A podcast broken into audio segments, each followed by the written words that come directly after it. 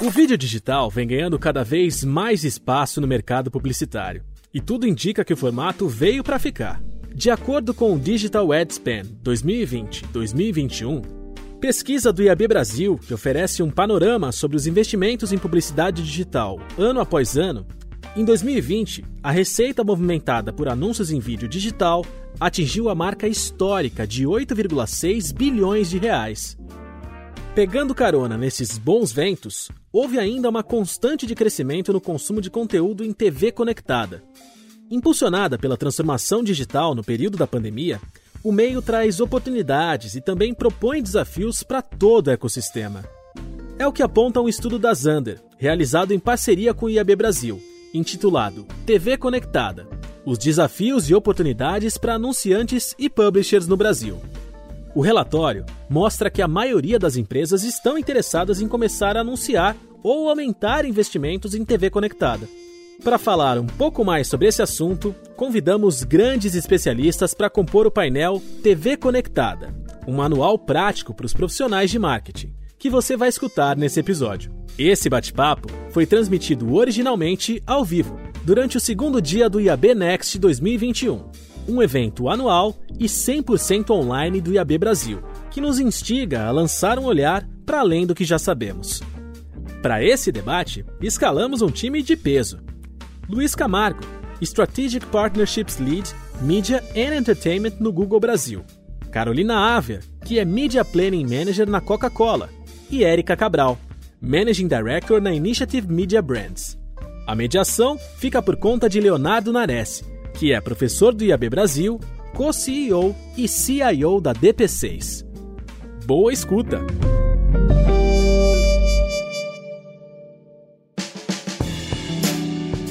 Legal, muito bom dia, pessoal. Para começar essa discussão, mas eu vou fazer uma primeira provocação para Érica. A Érica que né, tá hoje nesse meio do caminho, quando a gente fala entre o publisher e o anunciante, ela bebe tanto das duas fontes, da necessidade do anunciante quanto das opções de mercado, né? Bom dia, Érica, tudo bom? Oi, gente, tudo bem? Tudo certo. Eu queria saber se você consegue materializar um pouco para a gente quais são alguns exemplos ou cases do que a gente já tem feito, tanto aqui no Brasil quanto no mundo, TV Conectada, para a gente dar esses primeiros passos aqui. O que, que a gente pode fazer e se já tem alguma empresa brasileira fazendo? Bom, a gente já faz alguns anos que a gente vem, tanto aqui no Brasil quanto fora do Brasil, a gente já vem olhando para essa parte de TV conectada. A gente sabia que rapidamente ia dar um boom, né? E aí, eu diria que antes da pandemia, a gente já estava fazendo algumas simulações através de compra de vídeo de programática, mas a gente não tinha muito controle ainda para onde que ia quando a gente falava de Connect TV. O que a gente estava colocando no ar ficava com uma maior entrega em desktop, mobile, CTV, então ficava tudo muito confuso e os resultados que a gente tinha de campanha realmente ainda eram muito inexpressivos. Aí desde o ano passado, com a pandemia, com a, o boom do stream, das lives, esse cenário mudou completamente, tá? Então aí a gente avançou um pouco mais. Aí eu tenho dois cases que eu acho que são super interessantes de contar, vou contar muito rapidinho aqui. Um foi uh, com a marca Omo de Unilever, que foi uma campanha que nós fizemos 100% só com CTV né? E aí foi muito interessante porque a gente teve resultados extremamente expressivos. A nossa entrega ela foi desenhada com formatos exclusivos para atender os hubs de Smart TV e os aplicativos, né? Desse Smart TV. Foi a primeira vez, tá? Foi o primeiro cliente aqui no Brasil que a gente fez a campanha exclusivamente focada em CTV. É, e a gente teve como resultado, agora no começo do ano, assim, uh, duas, três vezes maiores do que o resultado que nós tínhamos antes da pandemia. Principalmente a gente, com o lift de campanha, a gente conseguiu ver que, por exemplo, a performance no, formato de autoplay, ela ficou em torno de 6% a mais do que o KPI que nós tínhamos. Parte de performance de CTV também, ela atingiu, assim, uh, dados como 75% a mais do que nós tínhamos como o KPI KPI como objetivo. Então, realmente, assim, foi um case de muito sucesso, está animando muito outras marcas da própria companhia e até outros clientes que nós temos a tentar realmente focar, fazer campanha específica para Connect TV. Um outro uh, case que eu acho bastante interessante e que aí já é muito praticado fora do país, mas uh, aqui também a gente já fez ações é com a Amazon mesmo e aí a gente fez ações com uma, uma das business uh, units de Amazon que é a Amazon Premiere, aonde a gente quando a pessoa já está vendo lá o conteúdo dela, a gente já é, faz um anúncio jogando ela para o nosso aplicativo de Premiere. E mais uma vez, assim, os resultados são extremamente expressivos. A gente também teve aí com um investimento muito pequeno com relação a esse anúncio, uh, onde a gente teve resultados 9, 10 vezes maiores de conversão do que nós estávamos esperando. Então, a, aqui no Brasil ainda eu estava ouvindo, né, a primeira palestra lá fora, eles estão realmente muito mais avançados do que nós, mas aqui no Brasil a gente já tem visto muito esse avanço dos resultados em Connect TV. E assim, comparando até com outros meios, então essa campanha de Amazon, por exemplo, eu tenho além, não é uma campanha 100% Connect TV, eu tenho outros meios e quando eu faço essa comparação entre outras, outros aplicativos, outros meios e a Connect TV, a gente realmente vê que a gente consegue investir menos é, e ter um resultado muito maior de conversão, efetivamente, que, é, que no fundo é o que tipo de business como a Amazon precisa, né? A conversão final é você realmente ir lá no aplicativo deles. Então, para a gente foi um super sucesso. Inclusive, a gente já mostrou esse case para Amazon lá, lá de fora, para a Amazon global, e eles realmente estão muito satisfeitos assim, com esses resultados. Acho que esses dois grandes cases que nós fizemos, acho que já ilustra bem o quanto que cresceu, sabe? Legal, Érica. É, e pelo que você falou, então, a gente tem aí é, um diferencial, talvez, em não só em mensuração, mas em resultado, né? Em resultado em conversão. Eu vou segurar esse assunto que eu vou trazer ele de volta daqui a pouco. Mas eu tá vou bom. trazer né, um, outro, um outro aspecto aqui desse, desse mercado. Como você falou, isso está incipiente no Brasil, mas está aumentando. E a pesquisa, né, que o IAB fez em parceria com a Alexander, também Connected V recentemente, trouxe para a gente também, né, que apesar de ser incipiente, né, de ser quase um investimento inexistente, né, e no budget de alguns uh, anunciantes ainda, a previsão para 18 a 24 meses é mais do que a metade aumentar, né, o seu orçamento para isso. É, só Exato. tem um pontinho que é o, o, porquê isso talvez esteja um pouco mais, é, não, não, diria atrasado, mas demorando um pouquinho mais para engatar aqui, né?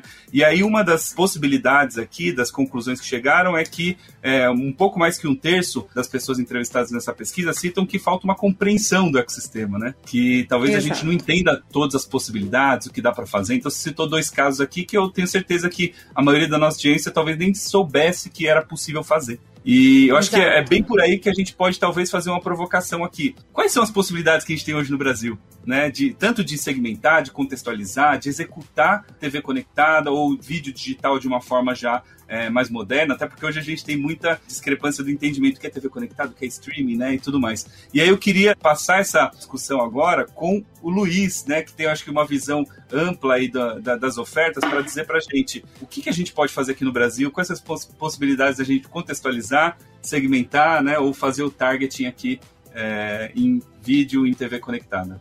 É, obrigado pelo convite, AB. Prazer estar com todos aqui. Eu acho que as possibilidades, TV conectada é a tela do computador maior num momento que o consumidor está relaxado, né? Que eles chamam de lean back. Então, eu gostei quando o David falou que é quase que uma convergência ali, né? Do, do momento de consumo com as possibilidades de tecnologia que o digital tradicional, mobile e apps é, trazem para o mercado. Então, se tem uma tela que conecta a internet e que tem a capacidade tecnológica, né? Porque a TV agora é um grande computador, tem sistema operacional, ela tem interatividade por voz, você consegue interagir com conteúdos nessa tela, então ela não deixa de ser um computador. Então, a partir do momento que a gente tem uma tela que tem algumas capacidades que a gente tem no desktop, eu acho que a nossa criatividade aqui é o que dá as possibilidades que a gente vai ter é, na TV conectada. Né? A gente, o, David também, no último, acho que a última pergunta da Cris foi sobre e-commerce, sobre shopping, né? Então, QR Code é uma, é uma forma de você fazer o consumidor entrar com aquela tela de uma forma um pouquinho mais eficiente. Você trabalhar com dados, ainda mais agora no, no mundo sem party cookie, TV conectada é um ambiente que consegue dar algum tipo de informação, tanto para anunciante quanto para os publishers,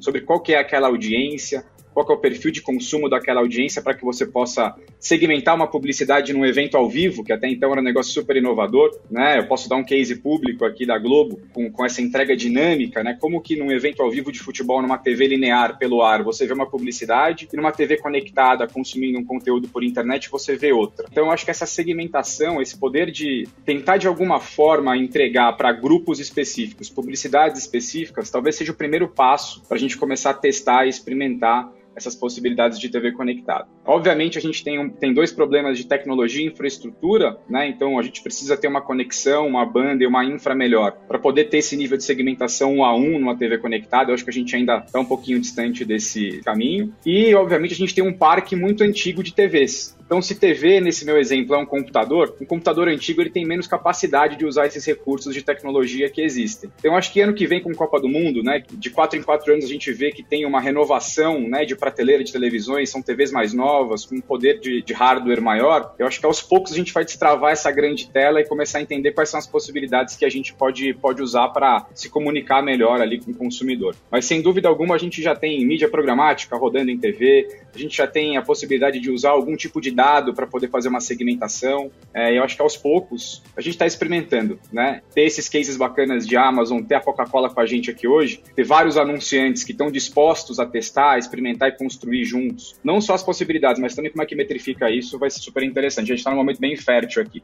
Legal, Luiz. Bom, então, pelo que você está falando, hoje, no nosso ecossistema que a gente tem, né, e no, no, inventário que a gente tem brasileiro, né, a gente ainda tem um desafio de é, migração das tecnologias do parque de TVs tradicionais para TVs né, smart, conectadas, mas já temos aí acesso via mídia programática, via as ferramentas né, atuais, que já são modernas e afins, e ainda estão em evolução por causa dessa revolução dos dados, né, já estão disponíveis para a gente trabalhar. Né? Então, tanto as agências quanto os anunciantes já podem considerar essas, essas pequenas mudanças, esses pequenos testes, né, que já já vão virar, acho que, a grande maioria do orçamento. Aí, agora eu queria entender um pouquinho dessa perspectiva do anunciante. E aí eu vou trazer agora a Carolina para responder para gente. O Luiz mostrou para gente então que já temos possibilidades, né?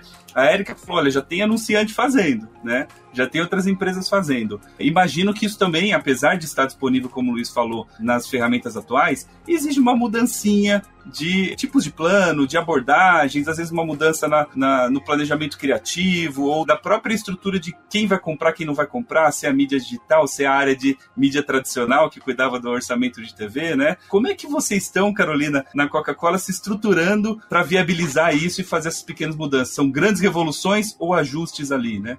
Oi, pessoal, bom dia. Olha, são muito mais ajustes. Eu acho que é até legal a gente falar sobre isso, porque às vezes alguma agência, alguma marca fica com medo, ai, mas como é que eu vou começar a anunciar tal? E é super simples, na verdade. Os nossos times, eles trabalham muito em conjunto, então o nosso time das agências e o nosso time atualmente de performance, ele tem é, liderado muito essa agenda.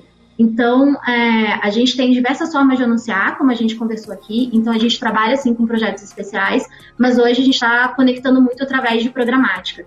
Então, o que a gente fez foi fazer mesmo os ajustes e a gente está aumentando a participação dessa mídia nos nossos planos. Porque depois a gente vai conversar um pouquinho mais sobre isso também. A gente tem visto diversos pontos positivos, né? Eu acho que é muito mais uma questão de ajuste do que de redução de. Legal. É, se bom. eu puder complementar. Por favor, Érica. Realmente, acho que essa questão do, do ajuste e isso, da gente realmente ter o anunciante disponível para fazer testes, para aceitar que a gente ainda não está completamente consolidado e que a gente pode errar em uma coisa ou outra, é, é super importante. Então, essa parceria, sabe, realmente com o anunciante, assim, é tudo de bom, né? Então, eu falei de Omo e falei de Amazon, que foram os clientes que toparam fazer conosco e tiveram resultados, como eu disse, excelentes, né? Mas a gente também teve dificuldades e, e a gente sentiu também que precisa fazer ajuste. Por exemplo, uma questão que sempre vem pra gente é o asset, sabe? Que tipo de asset a gente vai utilizar, né? É o mesmo asset lá que você desenvolve para o digital, né? Ou a gente vai criar um asset específico para Connect TV? Eu, eu pelo menos, eu, eu, ainda não tenho essa resposta. Eu acho que a gente aqui no Brasil ainda está todo mundo tentando tatear e entender esse asset. É, e eu me lembro muito quando a gente começou o digital, que era aquela coisa de você simplesmente pegar o que você tinha feito para TV e colocar lá no digital. E aí a gente percebeu que não era assim, que a linguagem era outra, etc. E a gente começou a trabalhar de forma diferente. Hoje em dia, sabe, assim, os formatos são, são, são distintos e é, e é muito claro para todo mundo. Então eu acho que Connect TV, esse ajuste, ele passa muito por isso, da gente realmente ter o anunciante como parceiro e falar, tá bom, vamos errar, vamos, vamos, vamos junto nessa. É um meio realmente que, que vai estourar rapidamente. A gente viu isso quando o David colocou lá o que está acontecendo lá fora. Então, vai chegar isso rapidamente aqui e ajustes são necessários. Então, o asset, eu diria que é um deles, né? Tem vários outros para a gente discutir. É, e até pegando então carona nessa resposta da Eric, eu acho que ela falou super legal, porque o aprendizado, por exemplo, que a gente já tem é que quando a gente constrói um asset exclusivo para a plataforma, a nossa performance ela é muito melhor. Então, a gente também entendeu que, para nós, contextualizar a nossa comunicação dentro daquele momento e daquela ocasião faz toda a diferença. Então, com certeza, isso é super importante. Não se trata de replicar formatos, mas também para a gente construir um formato que seja exclusivo para essa plataforma. E se eu puder adicionar um último ponto aqui, sem querer roubar a, a pergunta muito tempo, é, eu acho que tem que contar com a IAB para isso, né? A IAB lançou recentemente em agosto agora um manual de criativos para TV conectada. Eu acho que o engajamento da indústria, né, para resolver esses ajustes, ele também ele vem através desses nossos engajamentos é, via os comitês de vídeos, comitês de criativo, de formatos e tal. Então, eu acho que esse conteúdo que é produzido por um monte de gente, a gente investe um monte de energia, ajuda também a, a, caminhar nessas dificuldades, nessas perguntas que a gente não sabe a resposta ainda. E, inclusive, a gente lançou um recente, né? acho que em agosto, agora a gente tem, tem até um específico para TV Conectada e Criativo, que pode ser uma fonte de recurso para apoiar é, nesses momentos aí de dúvidas, principalmente para assets criativos, o que eu, o que eu crio, para quem, para que tipo de tela.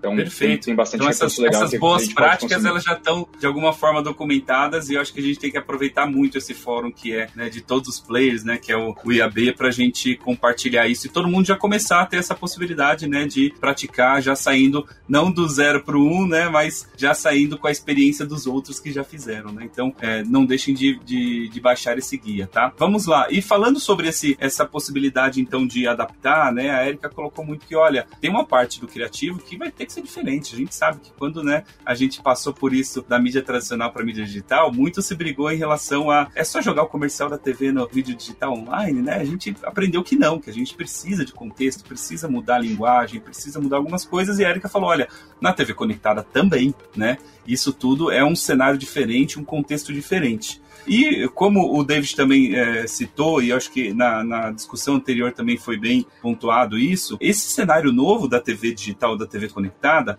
ela até traz para gente uma forma diferente dos consumidores se relacionarem com esse conteúdo de vídeo. Porque as principais plataformas de streaming né, começaram oferecendo seus conteúdos a partir de assinaturas, e não mais baseado pela publicidade, como eram os modelos de negócio anteriores né, de publishers e afins. E isso então deve estar tá mudando a experiência do consumidor e a expectativa né, do consumidor, da consumidora em relação, olha, eu não quero receber publicidade aqui, ou eu aceito receber publicidade, desde que seja relevante, ou, ou não quero de jeito nenhum, né? É, eu vou trazer o Luiz de novo, né, nessa visão de publisher e da experiência do consumidor que está ali na, na, plataforma de vídeo, né? O que, que o publisher ou o que, que o mercado, né, como um todo, está fazendo para se adaptar a esse novo cenário? para que essa experiência do consumidor seja recompensadora, para que ela seja né, fluida, para que o consumidor ou consumidora aceite publicidade mesmo em plataformas que às vezes são por assinatura, né? Como a gente já viu no contexto e tudo mais. Como é que você enxerga isso, Luiz? Ó, eu vou tirar o crachá um pouquinho, né? Porque dentro do Google a gente não produz conteúdo, a gente é plataforma, mas como eu trabalho com isso, eu tenho, sei lá, uns 8, 9 aplicativos no meu telefone. E eu acho que está muito relacionado acho que tem que estar tá muito claro para o consumidor a troca que ele vai ter. Né? Para mim, a assinatura está muito relacionada um, a, a, algo exclusivo, algo que eu não consigo consumir em outro lugar. Né? Então, um acervo exclusivo dentro de um aplicativo de streaming talvez seja o atrativo mais importante para você cobrar uma assinatura. O modelo de negócio de publicidade, eu acho que ele tem que estar tá muito colado à experiência. Né? A publicidade é um negócio que a grande maioria da, dos consumidores, em qualquer tela, seja qualquer formato, tende a falar: não gosto de publicidade, prefiro não ver publicidade. mas ainda assim tem uma troca que a grande maioria dos consumidores entende que a publicidade talvez seja a, a fonte de receita para ele consumir o que ele está tá assistindo. Então, de um lado, eu acho que a assinatura tem que ter alguma coisa relacionada à exclusividade, é uma experiência única, é algo único e exclusivo que o consumidor vai consumir ali. E o ambiente que não seja de assinatura, a experiência que vai definir. Né? Eu acho que todo mundo está tá habituado com, com publicidade. Ela tem que ser menos intrusiva, ela tem que fazer parte da interface do aplicativo que você está vendo, ela tem que te dar uma experiência fluida de TV. E eu acho que não tem, não é uma fórmula de bolo, né? Eu acho que os modelos híbridos eles estão eles cada vez mais latentes na indústria, principalmente lá fora. É o que que eu cobro por assinatura, o que que eu cobro uma assinatura menor, o que que eu dou através de publicidade. Então eu, eu tendo a, a, pensar nessas duas formas, né? Um, um ambiente exclusivo e uma boa experiência.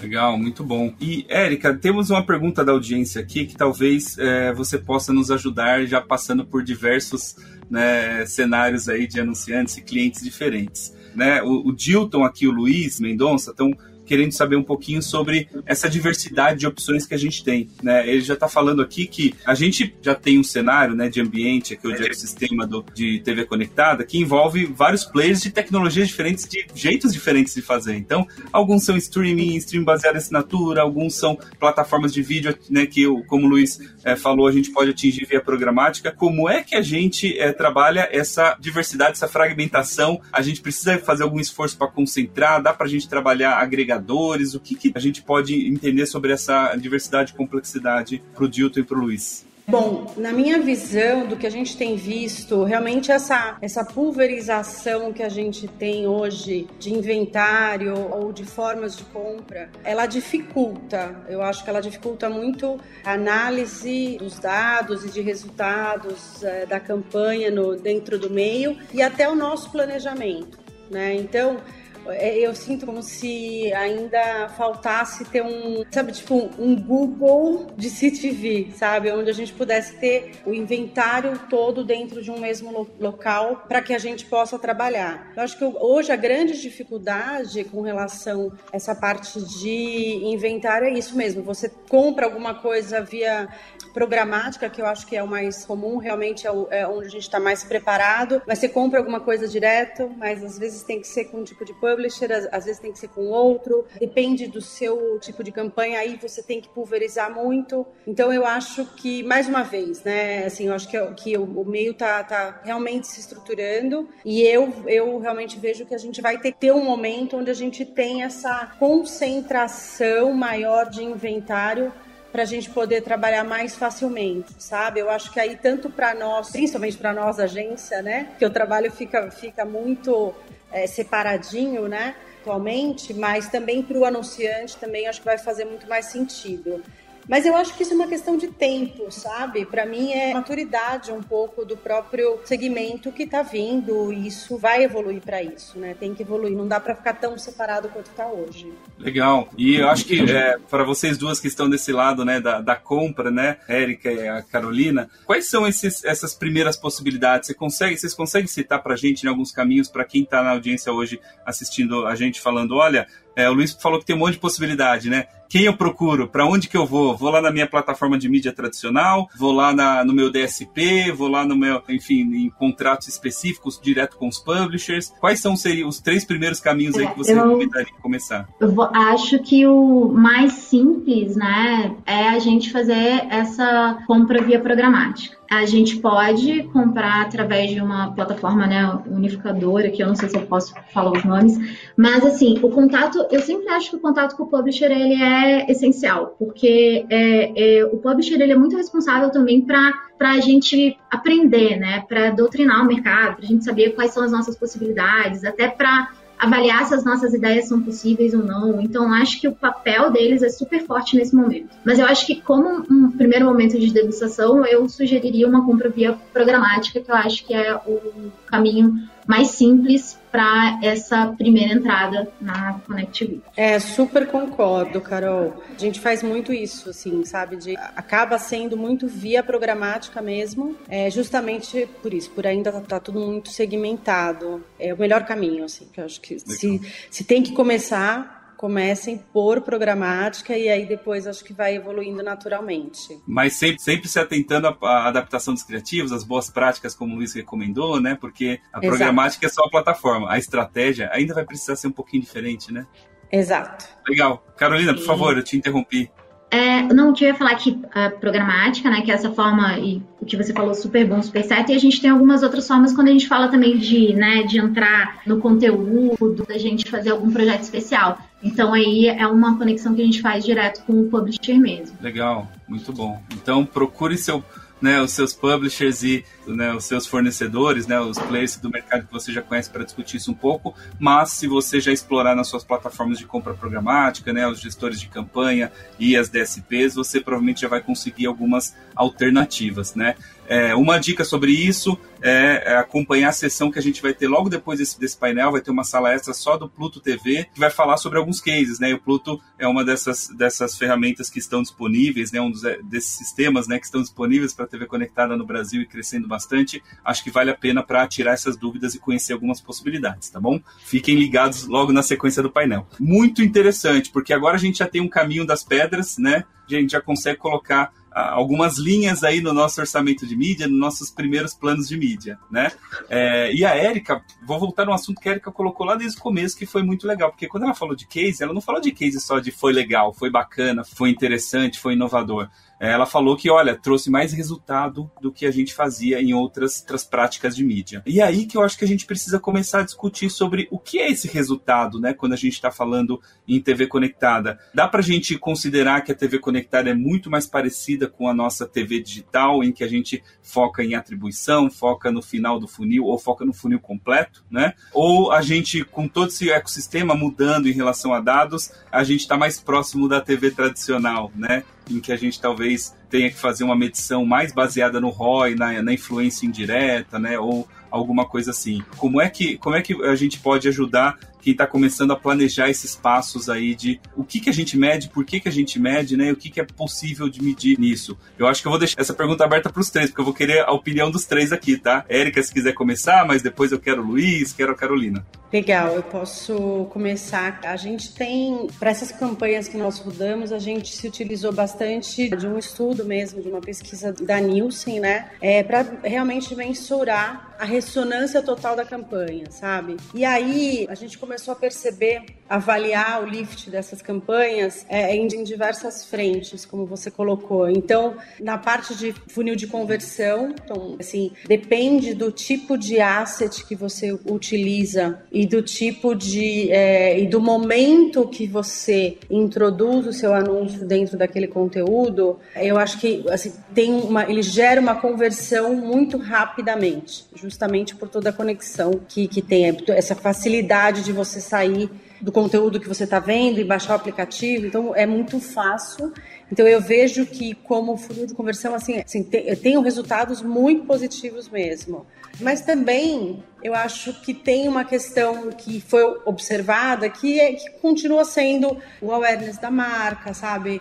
A associação, a intenção, né? e, e principalmente a conexão da marca com aquele conteúdo, com aquela plataforma que tá que o consumidor está assistindo, né? Então, eu acho que tem para nesses estudos que nós fizemos, a gente viu muito isso. Então, tem o final de funil, tem a conversão e é, é algo extremamente importante, relevante e surpreendentemente maior do que muitos outros meios, como, como eu coloquei anterior, mas também a gente viu uma questão importante da, da associação da marca com o conteúdo, sabe? Então, de repente, você fazer realmente alguns projetos especiais onde a marca tenha, tenha muita conexão com aquele conteúdo, tudo, eu acho que gera um, um awareness e uma associação da marca para o consumidor também muito forte, né? O, o consumidor ele está lá em CTV é, vendo o que ele quer ver, o que ele gosta de ver, né? O que ele acredita, né? Ele não, não é a gente que está passando qualquer coisa para ele. Ele vai lá escolhe ver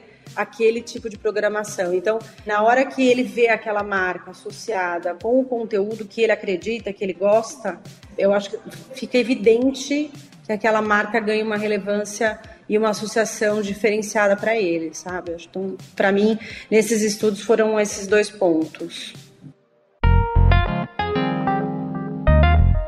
Legal, então você falou de medir é, marca, que né, é importante, dá para a gente ver um impacto nisso, não é só final de funil, mas também dá para a gente medir o final do funil e vocês, né, através desses estudos de é, lift de conversão, né, e, e todas essas uhum. pesquisas que foram utilizadas, é um caminho também. Legal, então, é, que mais? Qual, qual seriam algumas possibilidades aí, comparando com o que a gente já tem hoje, né? Vou lembrar também outro ponto que o David colocou lá, no comecinho, na, na sessão anterior, que foi o uso de QR Codes, né? Que ele já colocou que isso já é padrão no ouro, né? No mundo ou no, nos Estados Unidos, mas aqui no Brasil também é uma possibilidade, a gente deveria olhar para isso, enfim, como sendo talvez um dos melhores jeitos para a gente colocar nossa campanha de TV conectada no ar e medir até o final, né? O que você acha, Luiz? O que você acha, Carolina? Ó, oh, eu queria pegar o carona em dois pontos da, da, da Érica, que é o seguinte.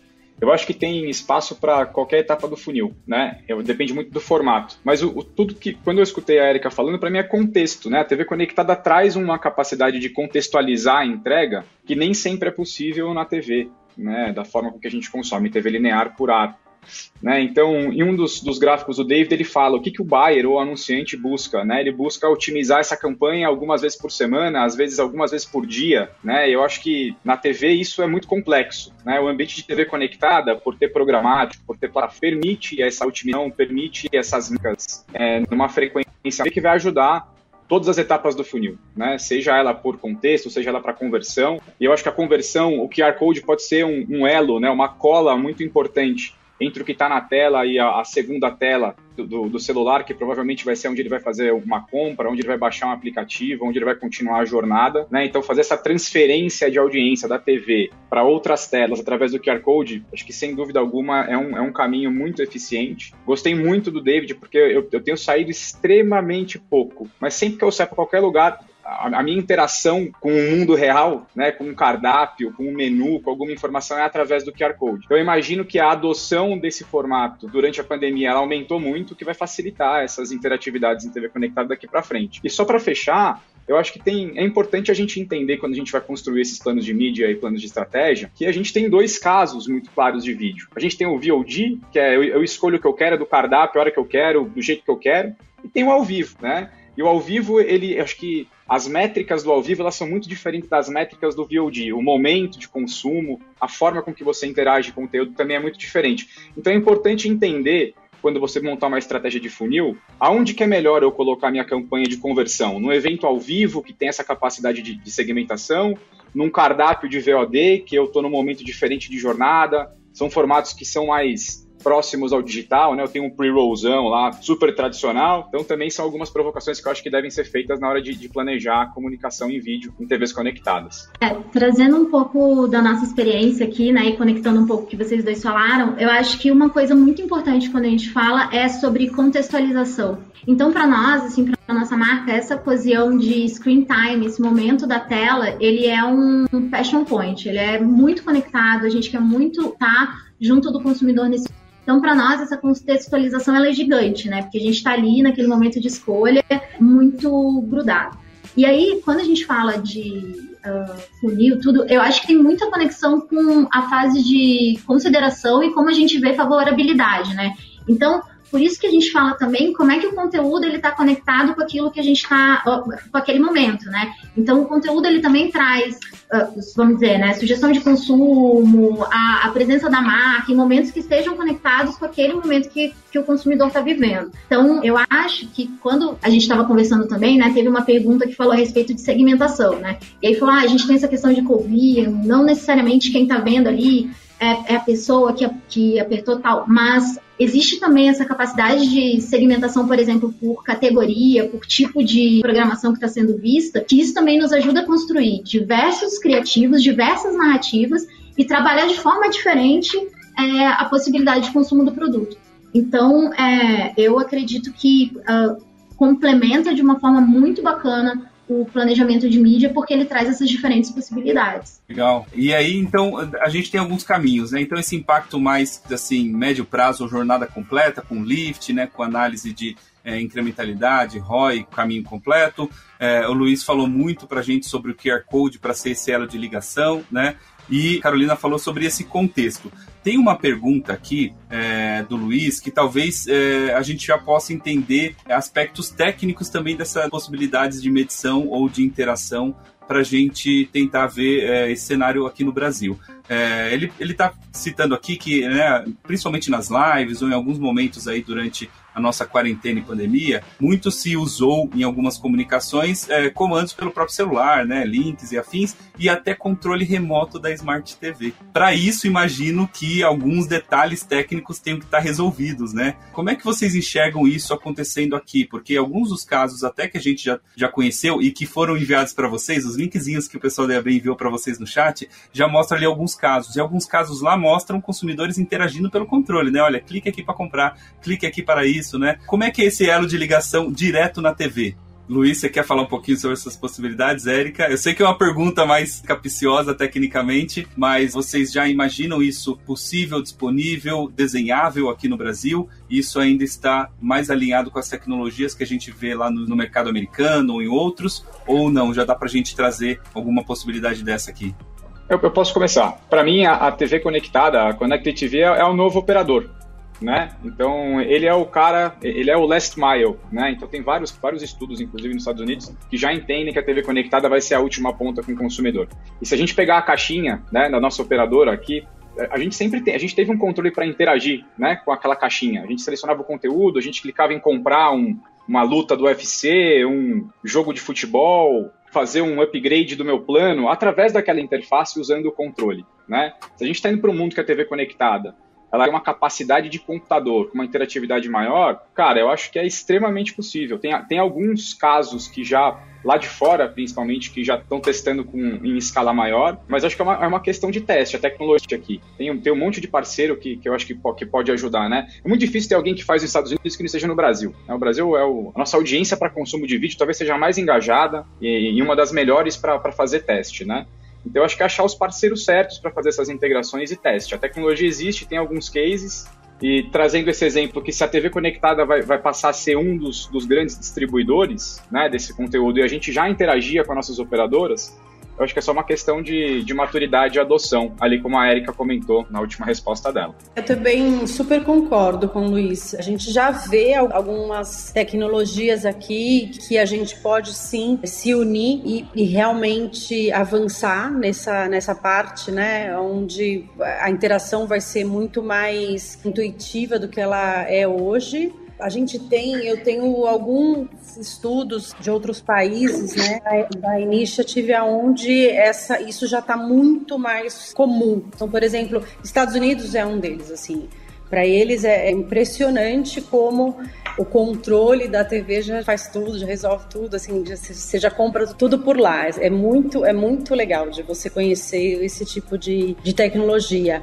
E aqui, sim, a gente já tem alguns parceiros, sim, a gente já tem algum movimento para isso. É muito tecnologia, muito tech, né, muito específico. Então, assim, eu não saberia explicar tecnicamente, mas concordo com o Luiz, assim, é questão de tempo. E o Brasil é um mercado muito importante, né, para essa parte de consumo. A gente tem uma, uma, uma facilidade, o brasileiro quer estar tá realmente muito conectado. Então, tudo que é novo na parte digital, né, sempre o Brasil adota isso muito rapidamente. Então, é engraçado que quando eu converso com a minha equipe global, é, sempre que tem os projetos, que tem pilotos, etc., o Brasil sempre está lá como parte disso. Então, eu acho que muito em breve a gente vai ter essa parte de tecnologia também facilitando bastante. Legal, Érica. Então, como o Luiz colocou, algumas dessas desses caminhos partem por a gente se aproximar dos parceiros certos, né? Porque como está fragmentado, como você mesmo colocou, né? Está fragmentado, a gente pode colocar uma avenida principal aqui com direto pela programática, mas algumas coisas a gente vai precisar ir atrás, né? Do, do provedor de TV ou então da, da plataforma tecnológica, né? Então tem os fabricantes, eu acho que hoje tem canais de publicidade que podem ajudar a customizar os primeiros cases. Depois que isso entrar né, numa linha de produção e tiver um caminho mais já desenhado, é possível que isso entre mais no dia a dia. É isso mesmo? Sim, é, deve é... ser, cara, uma boa pergunta, né?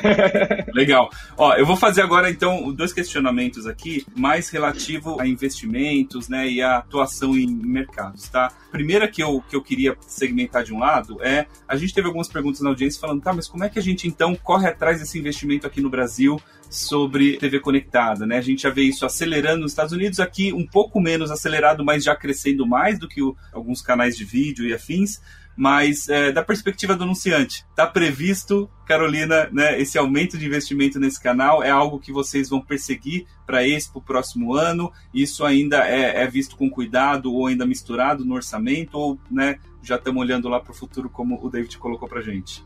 Primeira resposta é sim, a gente tem a intenção de aumentar o investimento no, no meio. Para nós, como eu falei, é super relevante, ele conecta com uma ocasião que a gente acha que é essencial para o nosso consumidor, é um passion point super forte, então sim, a gente vai aumentar. E quando a gente vê a, a questão da verba, ainda encara essa verba como dentro da verba digital. Tá? O que a gente está caminhando na construção do nosso budget para o futuro, né? Como é que a gente vai enxergar melhor essa participação e até entender se a gente vai pensar isoladamente nesse investimento.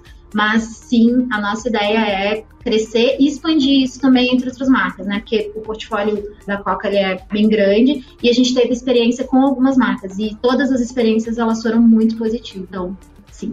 É, é, bom, né? Como agência eu tenho vários tipos de clientes, né? E aí a gente vê muito a maturidade do cliente para aceitar coisas novas, né? Então o que eu vejo é, é, eu também não tenho total certeza que Connect TV ele, ele vai estar tá linkado aí na linha do digital, mas por enquanto sim, ele é linkado a isso, né? Acho que a gente vai ter que pensar um pouco mais no futuro se a gente vai separar, vai ser um segmento separado ou não, mas por enquanto ele é no digital.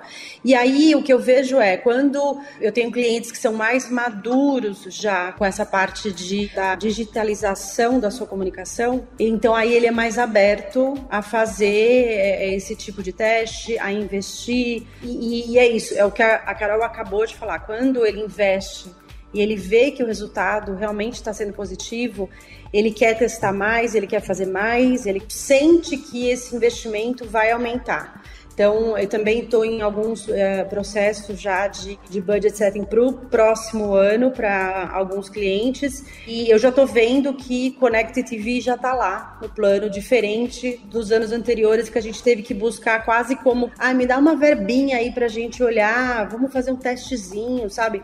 E agora não, esses clientes que são mais maduros, eles já veem a importância do CTV, eles já colocam isso dentro do plano. Aí eu tenho outra gama de clientes aonde é, é, ainda não estão tão maduros na parte digital.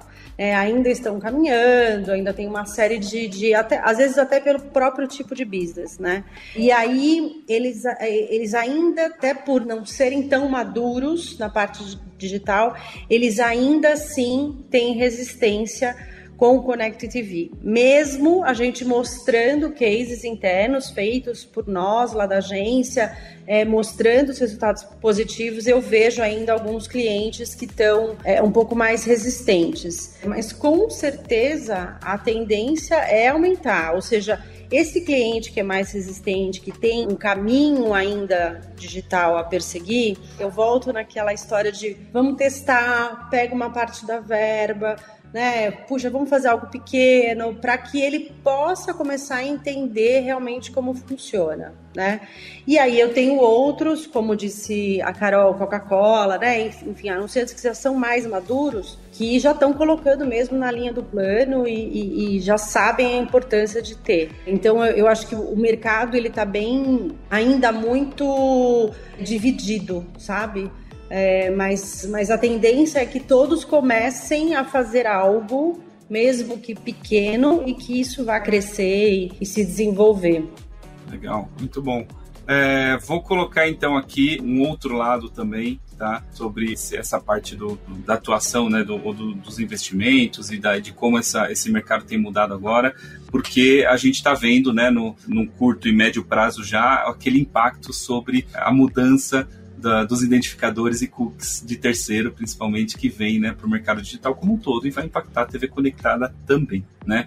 Quando a gente falou disso na primeira sessão do AB Next, né, já quase um mês, né, algumas semanas atrás, o Adriano Marques do UOL ele apontou que era quase que uma, uma excelente oportunidade, né, um momento exato ali para a gente trazer o maior protagonismo dos publishers por um motivo, porque o dado first party do publisher, né, vai ser talvez um dos mais requisitados nessa hora, né? Porque na hora da gente colocar o dado first party, aquele dado do consumidor que foi coletado pelo anunciante, tem todo um processo para integrar o dado, fazer um match seguro e tudo mais. Mas o publisher já tem aquilo coletado, autorizado lá na própria plataforma e pode usar isso para segmentação, né? Como é que a gente vê essa evolução do publisher não, é, mas dependendo tanto, né, de outros parceiros para data provider, né, ou para alguma coisa assim, como é que a gente coloca essa conversa agora? É, olha, precisamos fazer uma campanha assim, publisher, e precisamos usar muito o que você já conhece, o seu first party. Luiz, quer começar? Posso começar. Assim como começou uma obra aqui, gente, então se ficar muito barulho, eu vou ficar quietinho e vou passar a resposta para vocês mas eu acho tá que bom. tem que ser data first, né? Eu acho que não é, tem que ter um, um, uma, uma consciência, né? um self-awareness das companhias de, de public, não é só publisher, né? De todos que o ponto, de, o ponto inicial tem que ser a construção de uma base proprietária. Eu acho que a gente há muito tempo vem esperando esse momento de realmente dar protagonismo aos dados dos publishers, né? É, no fim, são eles que conhecem melhor os seus consumidores do que ninguém. E, de novo, as tecnologias, elas existem. Né? Eu acho que, beleza, respondendo sua pergunta, a estratégia de construção de base ela tem que ser uma das principais prioridades das companhias. Se não é, eu acho que provavelmente já está um pouquinho atrasado e tem que acelerar. Né? Então, a construção de uma base tem que ser fundamental e uma estratégia com prioridade máxima dentro uh, de qualquer empresa. É, a partir do momento que você tenha esses dados, né, que você entenda quem são seus consumidores, qual é a jornada dele dentro dos seus produtos, eu acho que é, novamente, como a gente vem falando, encontrar um fornecedor, né, um, fornecedor de tecnologia que ajude a fazer essa conexão entre essa base de audiência e as telas que os seus consumidores estão consumindo o seu conteúdo. Né? Isso já existe, tem que montar esse Lego, né? as pecinhas do Lego elas estão todas aí, não vai funcionar, não é o mesmo manual para todo mundo, mas existe a possibilidade. Então, a partir do momento que você constrói a sua base, você consegue disponibilizar isso em praticamente todas as telas que estão conectadas à internet. E isso vai ser praticamente o principal, a principal informação, o principal dado que o anunciante vai buscar para conseguir entregar os seus objetivos. Então, já existe, Legal. tem que montar o Lego. Legal, e, e, nesse ponto que você está falando, então, muito mais né, o lado do, do dado do publisher para segmentação. Mas aí tem uma pergunta aqui do Dilton no chat, que ele está muito em dúvida em relação. Tá, mas e, e aquele controle de frequência que a gente estava acostumado a fazer né, em mídia? De avaliar a frequência conjunta e a frequência ótima entre vários players e afins. Se já vai ficar um pouco mais difícil de trabalhar com third party né, nas plataformas de mídia digital, imagino que para o vídeo também pela fragmentação não só dos cookies, né, dessa, esse bloqueio dos cookies de terceiro, mas também a fragmentação das plataformas em si, né, os modelos e, e as diferenças. É, você enxerga assim também, Eric? Né, a agência acho que sempre passou por esse desafio. Quero reportar frequência conjunta. Como é que a gente vai fazer isso? Né? A gente consegue resolver esse problema agora ou a gente vai ter que partir para outro modelo de medição? É, eu tenho a sensação que a gente vai ter que partir para outro modelo de métrica, né? Assim, realmente, eu ainda não tenho a resposta exatamente qual vai ser a, a real mensuração que a gente vai utilizar, mas com certeza eu acho que essa questão de reaching frequency, é, ela vai, é, é, ela fica pequena perto do contexto todo, sabe? Então, eu acho que a gente passa a ver agora, a mensurar a efetividade da sua campanha de uma forma completamente diferente. Então, é, não dá mais para a gente falar em frequência e achar que aquilo está suficiente, sabe? Acho que tem um, um, um caminho aí a seguir. É, a gente ainda não tem exatamente a, a, métrica ideal, mas com certeza vai ser outra. Assim, eu não vejo a frequência como algo que, que vai balizar tudo, né? A partir desse momento. Legal. Carolina, você enxerga também que desafio, né? O que, que você procura olhar ou, ou, avaliar nessa medição quando a gente fala de colocar com TV conectada? É mais do que a gente já tem feito, né? Ou não? Precisamos agora avaliar com outra métrica, com outros olhos? Concordo 100% com o que a Erika falou e internamente a gente está desenvolvendo diversos estudos para tentar entender e, e, saber como é que a gente vai mensurar isso. Mas eu também concordo que não existe ainda uma resposta e eu acho que é um tema que vai ser mais abrangente, né? E que, vai ter, e que ele traz um pouco também de conexão com o objetivo, com o momento. Então, eu acho que a gente vai desenvolver uma nova forma para encarar isso. Então, internamente, a gente já está fazendo alguns estudos e vamos ver né, onde a gente vai chegar, mas é, vai ser diferente com certeza. Legal. E é, na hora que a gente está pensando então nessa mudança, então a gente está vendo que precisamos pensar em outras métricas. É, temos ferramentas já que podem algumas ser as mesmas, mas é, do mesmo jeito que eu, que eu provoquei a Carolina lá no começo sobre o que mudou dentro né, da, da empresa para colocar isso nos planos, eu queria agora ver com a Érica para quem está operacionalizando isso, né? Estruturalmente, é, as equipes de criação, de mídias, de tecnologia, todas já estão preparadas para isso? Ou o que falta a gente colocar nas listas de estudos, nos programas de formação para fazer essa, essa transição ou, ou isso se tornar nosso dia a dia? Ah, eu acho que ainda falta um caminho aí a, a percorrer importante, sabe? A gente tem cada vez mais unificado né, a equipe de criação nessas nossas conversas, né? Nessas discussões, eu acho que eles são extremamente importantes para que a gente possa realmente identificar qual vai ser o melhor formato, o melhor tipo de mensagem, como que a gente vai se conectar melhor com esse novo consumidor, né? Então, a agência como um todo, ela tem já feito vários estudos também para identificar as métricas, mas ela, diferente de anos anteriores, ela está saindo um pouco do hard, que é o que é o dado em si. Chegou em algum momento onde eh, o dado era tudo, a gente tinha que ter todas as informações informações de dados e aquilo fazia o sucesso ou não de uma campanha, né? E agora, nesse momento que a gente está, a gente volta um pouco a discutir esse ciclo entre é, o dado e o criativo.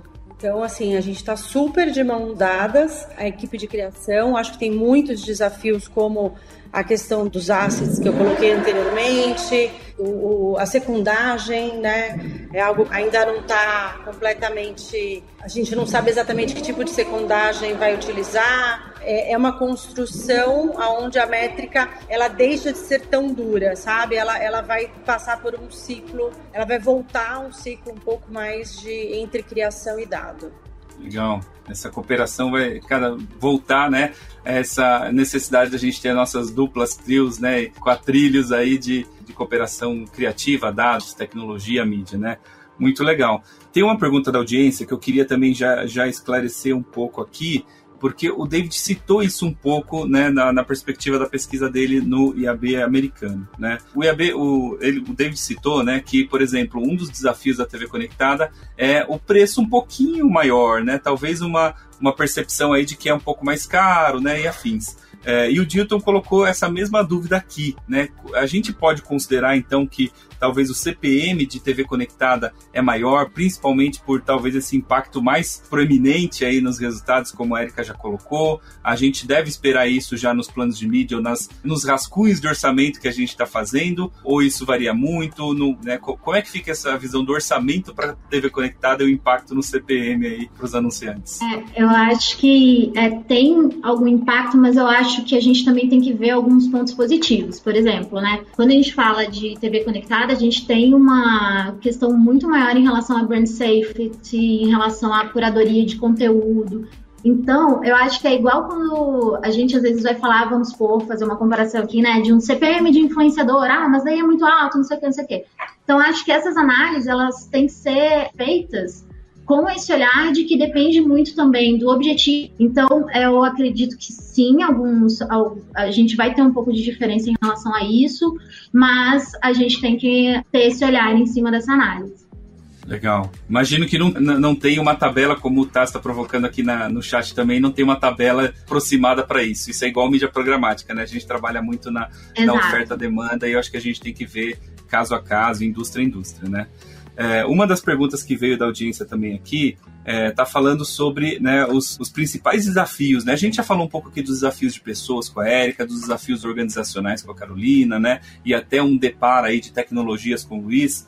É, mas nessa pergunta do Fabrício sobre o maior desafio, né, eu vou arriscar já trazer um pouquinho da informação da pesquisa do Byside, né, dos desafios de TV conectada que o IAB é, produziu. E uma das, da, das perguntas das análises é o que influencia essa decisão que pode dar para a gente um caminho sobre quais são os principais pontos a resolver, né? E lá na pesquisa a gente mostra que é, para 38% dos entrevistados, a qualidade e a disponibilidade dos dados ainda é um fator, como já foi questionado aqui. Vou conseguir medir, fazer frequência, fazer atribuição, né? 35% mostra que existe uma falta de compreensão do ecossistema e que a gente está tentando resolver em sessões como essa de discussão, né? Falta uma audiência em larga escala ou talvez a percepção de que temos audiência em larga escala por essa fragmentação, né? Pessoas com conhecimento e mensuração em reporte está quase tudo no mesmo patamar ali de 32 a 34%, né?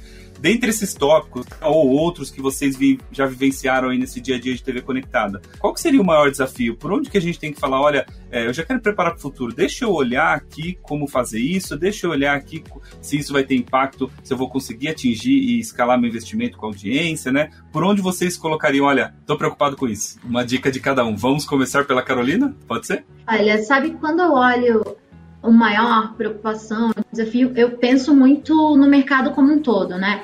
Hoje a gente também, apesar de a gente estar falando de TV conectada, as nossas opções de parceria, de anunciar, etc., elas ainda são restritas, né? A gente ainda tem, vamos dizer assim, opções que não são ainda, não estão tão expandidas. Então, o que eu vejo ainda tem uma possibilidade muito grande de crescer isso, né? De crescer essas oportunidades, é, os espaços, as formas e ao mesmo tempo, eu acho que é aquilo que a gente discutiu aqui o tempo todo, né? É, é um ambiente onde a pessoa espera que tenha uma curadoria, onde, onde ela não quer que né, ser interrompida. Então, como é que a gente acha o equilíbrio de achar novas formas de anunciar, mais forma presente e ao mesmo tempo sem ser fazendo realmente uma publicidade que agregue, né? Eu vejo muito esse caminho passando bastante pela, uh, pelo conteúdo, né, pela produção conjunta de conteúdo, mas eu acho que aí é uma forma onde a gente tem muito a ver. Eu vejo que essas outras coisas, assim, né, em relação à mensuração tal, são questões, mas que a gente já está trabalhando nisso, né? O que eu ainda não consigo enxergar é essa ampliação de possibilidades, assim, ainda. Como é que isso vai ser? Isso que eu estou bastante curiosa para saber. Maturação, né, dessas possibilidades. Legal. Érica, Luiz, vocês enxergam também algo de alguma coisa nesse sentido? Eu, eu, concordo com o que vocês falaram, né? Eu acho que é, é um mercado hiper fragmentado. Se a gente pegar o último Lumascape, né, que é aquele mapa que tem um monte de logotipos que mostra o que está por trás da publicidade que a gente vê, eu vejo muito que o momento de vídeo, ele tá lá no início da, do digital com programático, né, das Edge Networks. Então, tem muita opção. E o fato de ter muita opção faz com que fique complicado para que anunciantes, publishers, até os players de tecnologia entendam o que tem que fazer. Né? Então, eu acho que o principal desafio é entender essa, essa nova sopa de letrinhas, né? essas novas possibilidades que, que esse ecossistema está trazendo para a gente. Para que aí, todos os players fiquem mais confortáveis em testar, em tomar algum tipo de ação, a montar algum tipo de estratégia que esteja baseado em TV conectada. Então, para mim, o principal desafio é, é, o entendimento per se. É um, um ambiente super complexo, com muita tecnologia, que está sendo construído conforme a gente né, está mudando a rota do percurso com um avião voando. Então, eu acho que se tivesse um ponto de partida, seria o, o lado de educação né, e, e conhecimento, para que ficasse mais confortável de testar. Né? Porque se a gente tirar uma fotografia de 10, 12 anos atrás, existia esse mesmo receio, esse mesmo medo, tinha um monte de oportunidade, a gente ainda estava engatinhando, mas isso só acelera a partir do momento que anunciantes, publishers e parceiros de tecnologia entendem as possibilidades e passam a testar.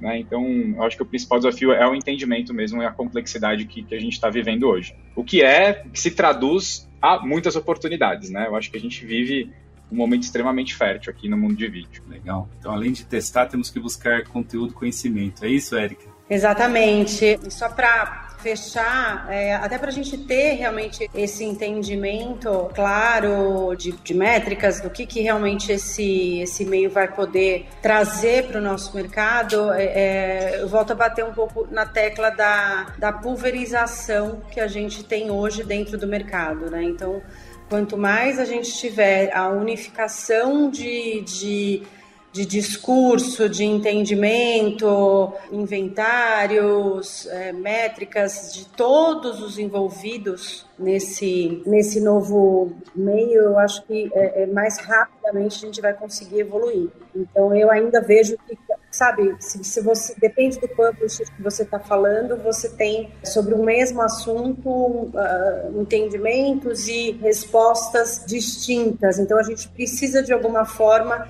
que eu acho que é muito que a IAB já está fazendo hoje é isso, assim, é, é colocar tudo dentro de um mesmo frame, para que a gente possa ter clareza e falar a mesma linguagem, importa exatamente com quem você está falando, sabe? Muito bom. Essa visão mais completa é, é, importante, né? E essa visão mais completa também exige a gente entender que a Smart TV ela está se tornando quase um hub, né? Porque a Smart TV ela está se tornando o centro da casa para se conectar a muitas outras coisas, né? Uma pergunta da audiência me fez até pensar que é, alguns cases que a gente né, citou ali na, naquele canal, né, que foi comentado no chat e tudo mais, mostram até a TV conectada sempre associada a alguma outra automação, uma automação de entrega, alguma automação que acontece no seu celular, que acontece até com os assistentes de voz, né? Para quem eu acho que ainda não, não acompanha essas métricas, assistentes de voz já são consumidos por mais do que 5% da audiência conectada brasileira, né? E pode parecer pouco, mas né, já são alguns milhões, né? A mesma coisa para smartwatches, que já passam, já quase atingem 20% né, da nossa audiência conectada. Como é que vocês enxergam isso é, é, mais um complexificador né, dessa nossa atuação. A gente tem que estar hoje em todas as telas, é uma evolução natural, a gente tem que se, que se adaptar, né? Como é que vocês veem a publicidade se misturando em toda essa smart, smart home como um todo, né? Luiz, quer começar? É complexo, né? Mas eu acho que a voz ela vai ser muito mais um acionador, né? Um enabler de ações do que de fato o meio que a gente vai entregar publicidade. Obviamente, se você colocar o comando de voz, né, uma caixinha para tocar áudio, a gente entra num podcast de música e tal, que é um mundo já conhecido. Mas eu acho que mais importante do que isso é entender, de novo, eu acho que entender a jornada toda, né? Em, em que momento esses devices são acionados, eu acho que ajuda a gente a se comunicar. Eu tô, tô, tô consumindo um conteúdo numa TV conectada que consegue disparar alguma coisa coisa para um, um, assistente, seja ele qual for, para fazer um pedido, um delivery, uma compra de produto. Assim como o QR Code, eu entendo que o comando de voz possa ser um, um elo entre o conteúdo de vídeo e uma possível conversão, uma possível continuidade a essa comunicação que, que a gente consome em tela. Eu vejo que talvez esse caminho ele, ele vai ser um, assim como outras outros modos de interatividade com conteúdo de vídeo, eu acho que a voz vai ser um deles e ainda super incipiente. Tem que tem que testar bastante. Tem, tem um caso curioso, né? Tem o um caso do, do Burger King, eu acho. Alguém chama Alexa ou assistente do Google, eu não sei e ele aciona automaticamente os assistentes da casa das pessoas. Foi uma ação de marketing ali bem bacana. Então acho que é, tem um monte de coisa para experimentar, mas acho que a voz vai ser uma continuidade do, do conteúdo que está sendo visto na TV, ou uma das possibilidades. Legal. É até é, perigoso, né? A gente é... tem que pensar como é que as máquinas vão se conversar quando a gente não estiver nem falando nada algumas vezes, né? É, tem que deixar no mudo, né, cara? Nos Estados Unidos, assim, a voz já faz realmente parte de tudo. Você faz delivery realmente por pelo device de voz, assim, é, é impressionante, assim, como, como isso está bem desenvolvido lá. Então, mais uma vez, acho que é, é questão de tempo, vai chegar aqui e a gente vai ter que se adaptar. Eu acho que ainda, assim, não tem muita coisa para a gente testar, para a gente evoluir, como mercado, entender o que funciona para a gente e o que não funciona, mas, assim, é inevitável que, que essas tecnologias cheguem e façam parte do nosso mundo. Então, assim, Estados Unidos, por exemplo, é uma coisa, eu, assim, eu tive algumas experiências lá e é uma coisa impressionante como a, voz hoje faz parte de tudo, de, toda a casa, sabe? De qualquer coisa, as pessoas fazem muito por comando de voz, porque está tá tudo muito conectado. É, e, eu acho que isso está chegando aqui cada vez mais, né? Como você falou, já tem uma, uma porcentagem importante da, da, da população que já está utilizando, já está tentando evoluir nisso, então a gente vai chegar com certeza, questão de tempo. Legal, muito bom.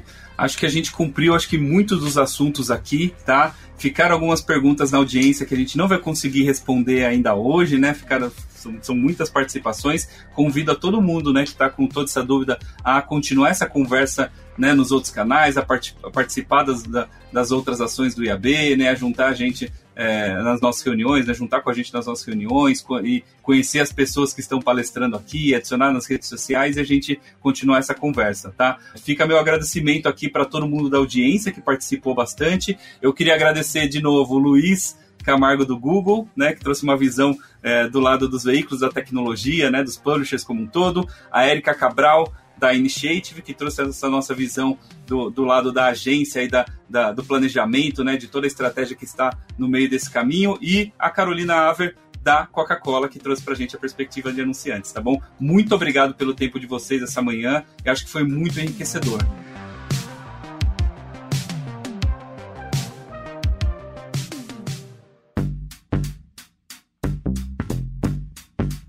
Você acabou de ouvir um painel de discussão sobre as oportunidades para publicidade digital em TV conectada. Esse debate aconteceu originalmente no segundo dia do IAB Next 2021.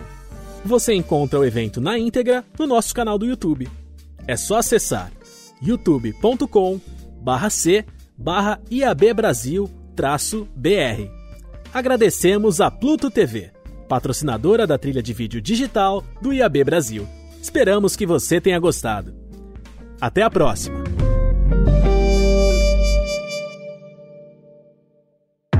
Esse podcast foi produzido e editado nos estúdios da Audio Edge, uma empresa Cisneiros Interactive.